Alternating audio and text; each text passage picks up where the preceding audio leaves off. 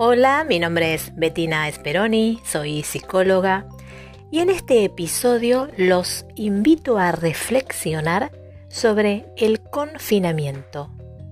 ¿Cómo lo estás viviendo? Lo estás haciendo muy bien. Aceptación es la capacidad de estar con lo que hay. Citando a Mónica Caballé. El mensaje que intento transmitirles en este episodio es que tanto en esta situación de confinamiento que estamos viviendo, como en cualquier otra situación de vida, hay tantas maneras de afrontarla como personas hay. A cada uno nos compete descubrir cuál es nuestra mejor y única manera de vivir esta situación. Decir que tal o cual manera de sobrellevar esta crisis es mejor que otra es negar la singularidad, la historia y los recursos de cada persona y de cada sistema familiar y social. De igual modo que a veces podemos sorprendernos por las decisiones de algunas personas. ¿Cómo puede ser que fulanito salga con alguien tan cerrado y poco sociable? No entiendo cómo María no deja a Pedro después de lo que le dijo. Si María no deja a Pedro después de lo que éste le dijo, no es porque sea ni más ni menos lista que yo. María toma otras decisiones porque es una persona diferente a mí, porque tiene otra biografía, otras vivencias, otra manera de percibir y de interpretar los acontecimientos que la rodean, así como tiene su propia manera de narrar su historia. Es decir, María es una persona distinta a mí y desde ese lugar decide hacer lo que hace. Entender y recordar esto nos va a ayudar a no juzgar la manera en la que los otros hacen lo que hacen y además nos va a ayudar a no imponer nuestra mirada de los acontecimientos como la más apropiada. En todo caso será la más apropiada para nosotros. Y eso no la convierte en la más apropiada de todas. Como consecuencia del aislamiento que debemos seguir en estos días, la tecnología ha cobrado más protagonismo, dado que pasamos más tiempo en Internet, en las redes sociales, viendo videos, y gran parte del material que circula por estos canales propone diferentes alternativas para vivir este aislamiento como puede ser la realización de ejercicio físico, preparación de comidas, el aprendizaje de idiomas, la lectura, y la lista es interminable. Muchas de estas propuestas se acompañan de personas o de familias que se muestran muy sonrientes y a gusto con lo que están viviendo. Y si bien este dato es cierto, también es parcial Así como hay gente que tiene ganas de aprender cosas, hay gente que está atravesando la muerte de un ser querido, hay gente a la que le está resultando muy difícil encontrarse con sí misma, sin mencionar los problemas económicos.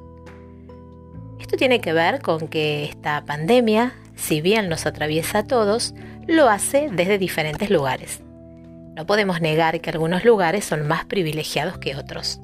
Por eso te invito a que en estos momentos difíciles para todos, te felicites por lo bien que lo estás haciendo, teniendo en cuenta tu realidad, no la de otros. ¿Qué quiero decir? Intento decirte que si has perdido un ser querido o tu situación económica se ve golpeada por esta crisis, o si estos días te han servido para darte cuenta de algunas realidades que son dolorosas y no tenés ganas ni de hacer ejercicio, ni de aprender nada nuevo. No sientas que lo estás haciendo mal. Siguiendo nuevamente a Mónica Caballé, filósofa, comparto su mirada de la felicidad como ligada a la aceptación. Que el hombre acepte todas las cosas como si las hubiera deseado y las hubiera pedido. Séneca. Aceptación es la capacidad de estar con lo que hay. ¿Cómo nos cuesta aceptar lo que sucede y dejar de pelearnos con la realidad porque las cosas no son como desearíamos que sean, ¿verdad? Aceptar esta pandemia también implica aceptar las emociones que se disparan en cada uno de nosotros. Y como mencionábamos, las emociones que cada uno sienta tendrán que ver con la realidad de esa persona. Por lo tanto, escribir un manual de instrucciones sobre cómo afrontar esta pandemia es desconocer la singularidad de cada persona. En todo caso, cada uno tendrá que escribir sus propias instrucciones. Y por supuesto que las que sirvan para unos no lo harán para otros. ¿Y qué problema hay? El problema surge cuando intento ajustarme a expectativas que no son mías. En estos días de cuarentena, levantarse con un propósito y planificar el día con distintas actividades puede ajustarse a muchas personas y ser una exigencia abrumadora y frustrante para otras, porque la realidad de unas y de otras es distinta, por lo menos en este momento. Mañana no sabemos. Por consiguiente, si un día no te apetece hacer nada, permítete estar relajada, sin sentir que lo estás haciendo mal. A día de hoy no hay nada escrito sobre cómo afrontar esta pandemia. Esto es algo que vamos escribiendo juntos, día a día. Ya sabemos que la vida es movimiento permanente. Citando Jean Klein, la vida nunca se repite. Nuestras emociones también cambian y en situaciones como estas, donde reina la incertidumbre y abundan las preguntas por sobre las respuestas, es importante que recordemos que nuestras emociones son el reflejo de lo que estamos viviendo y de cómo nos estamos sintiendo. Algunos días se nos hará más fácil afrontar esta situación y otros días, por el contrario, serán más pesados. Y esto, una vez más, nos recuerda nuestra condición de humanos. Los primeros días y semanas de confinamiento sobrevolaba un espíritu de perplejidad y euforia. El móvil cargado de videos sobre COVID-19, con chistes, con noticias de todo tipo. Y ahora empezamos a transitar la quinta semana. Predominan emociones como la fatiga, el cansancio, la falta de energía, el miedo a la salida del confinamiento se mezcla con las ganas de despedir el encierro.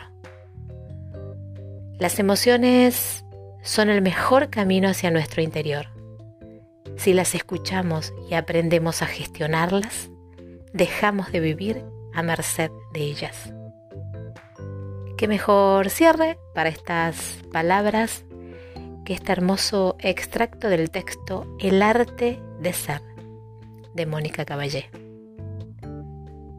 En el universo el sufrimiento se debe a la no aceptación.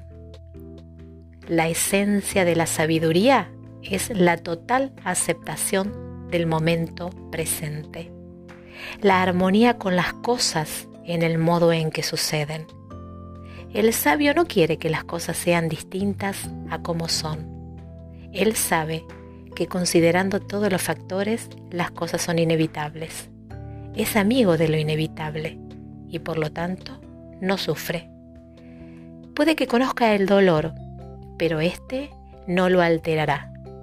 Si puede hará lo necesario para restablecer el equilibrio perdido o dejará que las cosas sigan su curso. Hasta el próximo episodio y recuérdate que lo estás haciendo muy bien. Les dejo un beso enorme.